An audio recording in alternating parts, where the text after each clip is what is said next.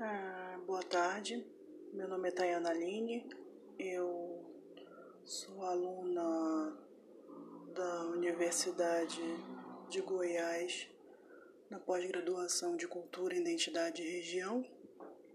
E nesse trabalho eu vou mostrar um pouco do conceito de identidade na visão de Stuart Hall, onde ele aponta outros autores e fala do conceito em si de identidade, que leva a outros conceitos, até mesmo a formação de cultura.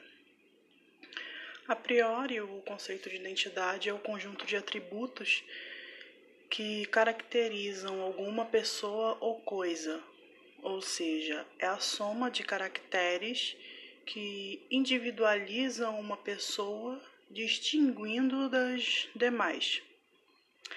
A minha área é voltada para a sociologia, sou formada em licenciatura em sociologia e eu vou puxar o gancho um pouco da identidade agora, do conceito dela voltado para a sociologia. Identidade para a sociologia é um conceito que atravessa as áreas da sociologia e da antropologia e está ligado à característica do grupo social no qual o indivíduo está inserido. É definida a partir da cultura que o indivíduo entende como sendo sua, bem como das manifestações culturais que compartilham ao longo da vida dos indivíduos.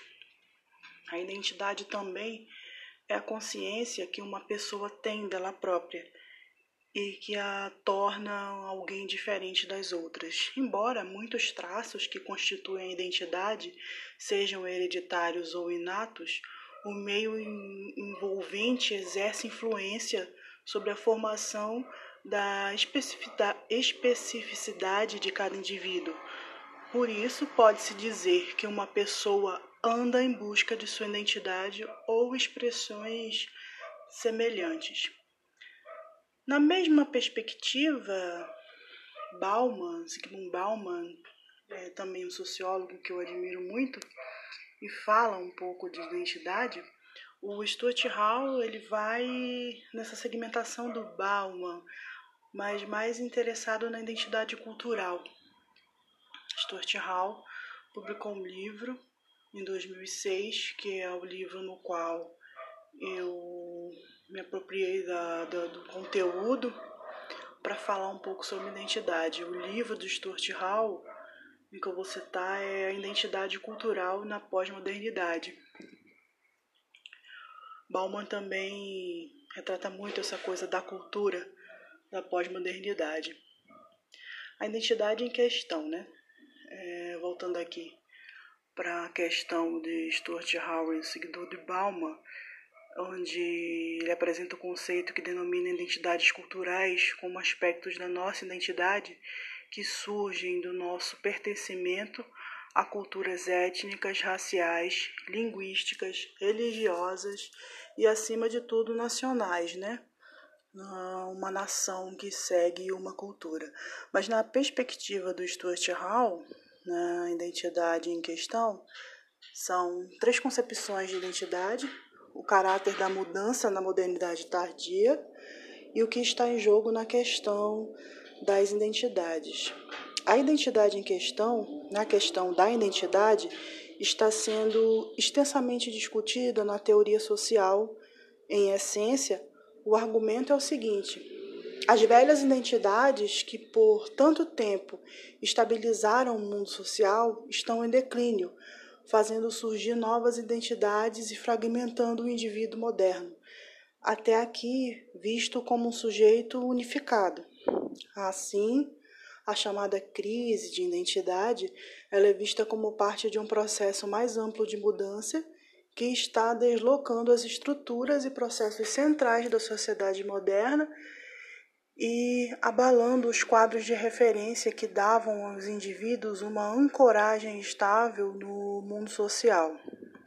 O propósito desse livro do Hall é explorar algumas das questões sobre a identidade cultural na modernidade tardia e avaliar se existe uma crise de identidade, em que consiste essa crise e em que direção ela está indo.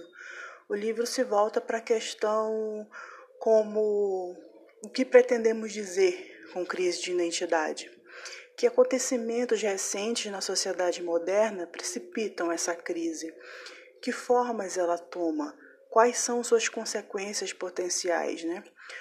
A primeira parte do livro, no capítulo 1, 2, lida com mudanças no conceito de identidade de sujeito. A segunda parte, que vai no capítulo 3 a 6, ele já desenvolve um argumento com relação a identidades culturais, aquele aspecto de nossas identidades que surgem de nosso pertencimento a culturas étnicas, raciais, linguísticas, religiosas e, acima de tudo, nacionais, né? Ou seja, são culturas que um pertencimento de sociedade que forma a identidade do indivíduo, ele não vem nato nisso, né? A partir do ciclo em que ele convive, se forma a sua identidade. Esse livro é escrito a partir de uma posição basicamente simpática, a afirmação de que as identidades modernas estão sendo descentradas, isto é, deslocadas ou fragmentadas. Seu propósito é o de explorar esta afirmação, ver o que ela implica, qualificá-la e discutir quais podem ser suas prováveis consequências. Ao desenvolver o argumento, é, eu introduzo certas é, complexidades e, e, eu tento examinar alguns aspectos contraditórios né, da noção de descentralização em sua forma mais simples, mais simplificada, né? desconsiderada, consequentemente, as formulações desse livro são provisórias e abertas à contestação. A opinião dentro da comunidade sociológica está ainda profundamente dividida quanto a estes assuntos. As tendências são demasiadamente recentes e ambíguas. O próprio conceito com o qual estamos lidando, identidade, é demasiadamente complexo, muito pouco desenvolvido e muito pouco compreendido na ciência social contemporânea para ser definitivamente posto à prova, né? O conceito de identidade é amplo, né? Desde o documento até todas as questões que envolvem nação, cultura, envolvimento de culturas que nos posta diante da identidade, a construção da identidade. É, sempre é uma consequência de construção. Como ocorre com muitos outros fenômenos sociais, é impossível oferecer afirmações conclusivas ou fazer julgamentos seguros sobre as alegações e proposições teóricas que estão sendo apresentadas. Deve-se ter isso em mente ao se ler o restante do livro. Para aqueles, os teóricos, os que acreditam que as identidades modernas estão entrando em colapso, é, bombardeio de informação, voltando a citar o Bauman, que ele fala sobre sociedades líquidas, né? Do quanto a internet, do quanto essa nova cultura tem feito com que as coisas se tornem líquidas, né? É, o argumento ele se desenvolve da seguinte forma: um tipo diferente de mudança estrutural está transformando as sociedades modernas no final do século XX. Isso está fragmentando as paisagens culturais de classe, gênero, sexualidade, etnia, raça e nacionalidade, que no passado nós tínhamos fornecido sólidas localizações como indivíduos sociais estas transformações estão também mudando nossas identidades pessoais, abalando a, a ideia que temos de nós próprios como sujeitos integrados. Esta perda de um sentido de si estável é chamada algumas vezes de deslocamento ou descentralização do sujeito. Esse duplo deslocamento, descentralização dos indivíduos, tanto em seu lugar no mundo social e cultural, quanto de si mesmo. Isso constitui uma crise de identidade para o indivíduo, como observa o crítico cultural que o, o Hall cita, o Cobena Mercer, não sei se a minha pronúncia está correta, a identidade somente se torna uma questão quando está em crise, quando algo que se supõe como fixo, coerente estável é deslocado pela experiência na dúvida e na incerteza.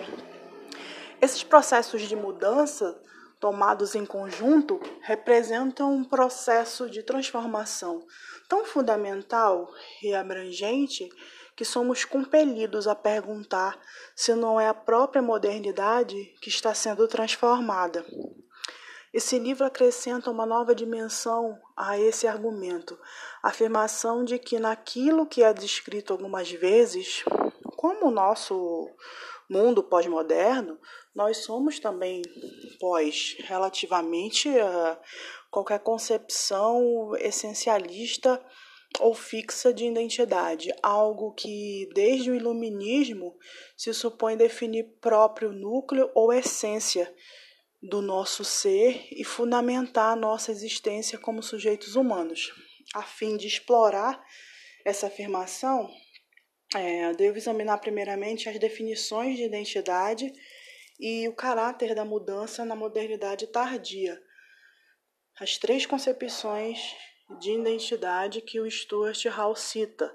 Para os propósitos dessa exposição, eu vou distinguir três concepções muito diferentes de identidade, a saber, as concepções de identidade do sujeito do iluminismo, o sujeito sociológico e o sujeito pós-moderno, tá?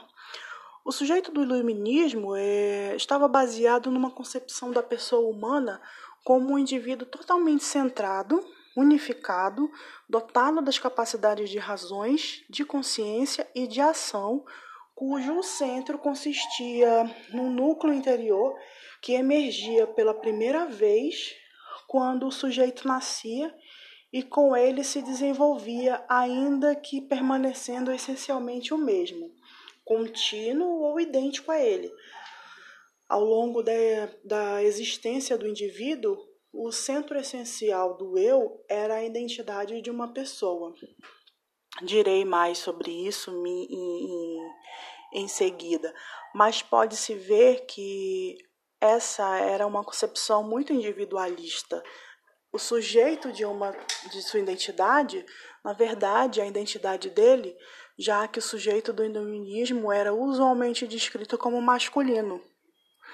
A noção de sujeito sociológico refletia a crescente complexidade do mundo moderno e a consciência de que este núcleo interior do sujeito não era autônomo e autossuficiente, mas era formado na relação com outras pessoas importantes para ele, que mediavam para o sujeito os valores, sentidos e símbolos, a cultura dos mundos que ele habitava, né? G.H. Mead e C.H. Collin e os interacionistas simbólicos são as figuras-chave na sociologia que elaboram essa concepção interativa da identidade e do eu.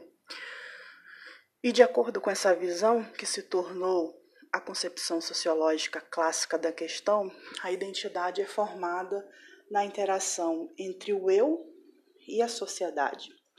O sujeito ainda tem um núcleo ou essência interior, que é o eu real, mas este é formado e modificado num diálogo contínuo com os mundos culturais exteriores e as identidades que esses, esses mundos oferecem. A identidade, nessa concepção sociológica, preenche o espaço entre o interior e o exterior, entre o mundo pessoal e o mundo público o fato de que projetamos a nós próprios nessas identidades culturais ao mesmo tempo que internalizamos seus significados e valores, tornando-os parte de nós, contribui para alinhar os nossos sentimentos subjetivos com lugares objetivos que ocupamos no mundo social e cultural. A identidade, então, costura, né? É, é, usando uma metáfora médica, sutura o sujeito à estrutura. Estabiliza tanto os sujeitos quanto os mundos culturais que eles habitam, tornando ambos reciprocamente mais unificados e predizíveis. Né? De novo, a gente vai naquela questão lá que o, o ser humano ele não vem nato, né? ele se molda de acordo com o que ele vive, aonde ele está inserido, as experiências em que ele adquire e vai formando a sua identidade. ou seja, ela não pode ser que ela não seja fixa, né? A identidade, além de ser sempre construída, ela pode ser sempre mudada. É, Argumenta-se, entretanto, que são exatamente essas coisas que agora estão mudando o sujeito previamente vivido como tendo uma identidade unificada e estável está se tornando fragmentado, composto ou não de uma única, mas de várias identidades, algumas vezes contraditórias ou não resolvidas, correspondentemente às identidades que compõem as paisagens sociais lá fora e que se asseguravam nossas conformidades subjetiva e a necessidade objetiva da cultura. É, estão entrando em colapso como resultado de mudanças estruturais e institucionais. O próprio processo de identificação, através do qual nós projetamos em nossas identidades culturais, se tornou mais provisório, variável e problemático. Esse processo produz o sujeito pós-moderno, conceptualizando como não tendo uma identidade fixa, essencial ou permanente. A identidade torna-se uma celebração móvel, né? A identidade ela é formada e transformada continuamente em relação às formas pelas quais somos representados ou interpelados nos sistemas culturais que nos rodeiam é definida historicamente e não biologicamente. O sujeito assume identidades diferentes em diferentes momentos, identidades que não são unificadas ao redor de um eu coerente. Né? Dentro de nós há uma identidade, ah, uma não, há identidades contraditórias, né? empurrando em diferentes direções, tal modo que nossas identificações estão sendo continuamente deslocadas né, o eu, é, é, digamos assim, o eu agora. Eu sou estudante, estou fazendo uma pós-graduação em cultura, identidade e região, trabalho com o público nesse exato momento. Daqui a um tempo eu posso de repente mudar e dar aula, ou cozinhar, ou trabalhar em qualquer outra coisa que faz com que forme a nossa identidade, né? É isso que ele cita, né? Que há dentro de nós identidades contraditórias, né? Que nos empurra em, em diferentes direções, né? Coisas que vamos nos identificando ou não, né? As contínuas construções. Se sentimos que temos uma identidade unificada desde o nascimento até a morte, é apenas porque construímos uma cômoda história sobre nós mesmos ou uma confortadora narrativa do eu. Né? O Hal cita e deixa isso bem claro no livro. A identidade plenamente identificada, completa, segura e coerente é uma fantasia. Ao invés disso, à medida que os sistemas de significação e representação cultural se multiplicam, somos confrontados por uma multiplicidade desconcertante e cambiante de identidades possíveis, cada uma das quais poderíamos nos identificar ao mesmo temporariamente, ao mesmo tempo ali, né? No mesmo círculo ali. Deve-se ter em mente que as três concepções de sujeito acima são, em alguma medida, simplificações no desenvolvimento do argumento. Elas se tornarão mais complexas e qualificadas, não obstante. Elas se prestam como pontos de apoio para desenvolver o argumento central do livro. A outra questão é o caráter da mudança da modernidade tardia. Outro aspecto dessa questão da identidade está relacionado ao caráter de mudança na modernidade tardia, em particular, um processo de mudança conhecido como globalização, em seu impacto sobre a identidade cultural. Em essência, é um argumento que a mudança na modernidade tardia tem um caráter muito específico. Como Marx disse sobre a modernidade, é o permanente revolucionar da produção, o abalar ininterrupto de todas as condições sociais, a incerteza e movimento eterno. todas as relações fixas e congeladas, com seu cortejo de vetustas representações e concepções, são dissolvidas todas as relações recém-formadas e envelhecem antes de poderem ossificar-se. Tudo é sólido, se desmancha no ar. Marx e Engels, Engels, as sociedades modernas são, portanto, por definição, sociedades de mudança constante, rápida e permanente. Esta é a principal distinção entre as sociedades tradicionais e as modernas. Já Anthony Giddens ele argumenta que nas sociedades tradicionais o passado é venerado e os símbolos são valorizados porque contêm e perpetuam a experiência de gerações. A tradição é um meio de lidar com o tempo e o espaço, inserindo qualquer atividade ou experiência particular na continuidade do passado, presente e futuro, os quais, por sua vez, são estruturados por práticas sociais recorrentes. Eu achei bem interessante que Stuart Hall ele, ele pega, ele se inspira no Bauman, né? Cita Marx e revela Gaides, né? Que Gaides traz a coisa da tradição, né? Que o povo vai muito na tradição.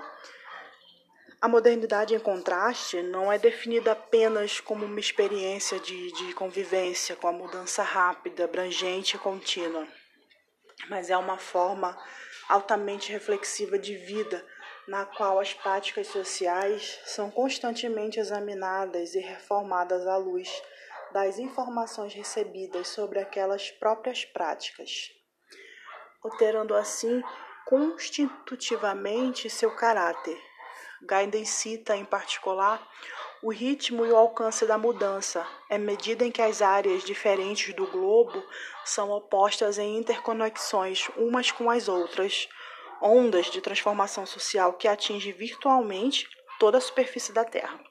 É a natureza das instituições modernas, essas últimas ou são radicalmente novas em comparação com a sociedade tradicional, por exemplo, o Estado-nação ou a mercantilização do produto e trabalho assalariado, ou têm uma enganosa continuidade com as formas anteriores, eh, por exemplo, a cidade.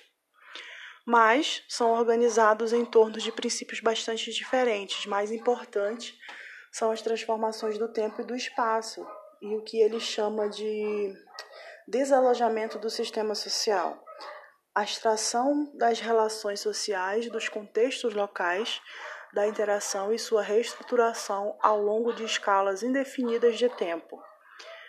É, a gente vai ver todo esse tema mais adiante. Entretanto, o ponto né, geral que eu queria enfatizar aqui é o das descontinuidades, né?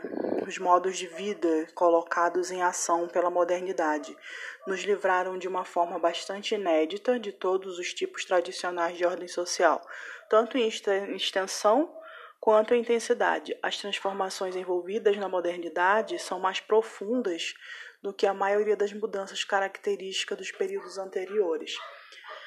No plano da, da extensão, elas serviram para estabelecer formas de interconexão social que cobrem o globo.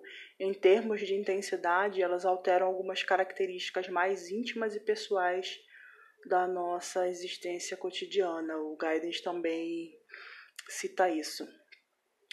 Já David Harvey, Harvey desculpa, fala da modernidade como implicando não apenas um rompimento impiedoso com toda e qualquer condição precedente, mas como caracterizada por um processo sem fim de rupturas e fragmentações internas no seu próprio interior.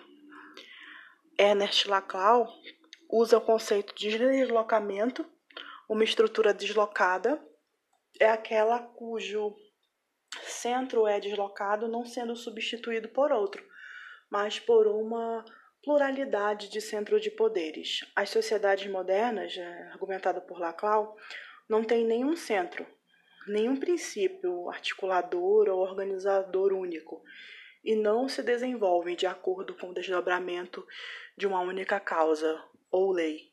A sociedade não é, como os sociólogos pensaram muitas vezes um todo unificado e bem delimitado, uma totalidade produzindo-se através de mudanças revolucionárias a partir de si mesmas, é, como o desenvolvimento de uma flor a partir de seu bulbo, ela está constantemente sendo descentrada ou deslocada por forças de si mesma. A sociedade da modernidade tardia, ele argumenta que são caracterizadas pelas diferenças, elas são atravessadas por diferentes divisões e antagonismos sociais que produzem uma variedade de diferentes posições de sujeito. Isso é, identidades. Para indivíduos, se tais sociedades não se desintegram totalmente, não é porque elas não são unificadas, mas porque os seus diferentes elementos e identidades podem, sob certas circunstâncias, ser conjuntamente articulados, mas essa articulação é sempre parcial, a estrutura da identidade permanece aberta. Sem isso, a, a, o, o Laclau argumenta que não haveria nenhuma história. Essa é uma concepção de identidade muito diferente, muito mais perturbadora e provisória do que as duas anteriores. Entretanto, é, Lacan argumenta que isso não deveria nos desencorajar. O deslocamento tem característica positiva. Ele desarticula as identidades estáveis do passado, mas também abre a possibilidade de novas articulações, criação de novas identidades, a produção de, de novos sujeitos e o que ele chama de recomposição da estrutura em torno de pontos nodais particulares de articulação.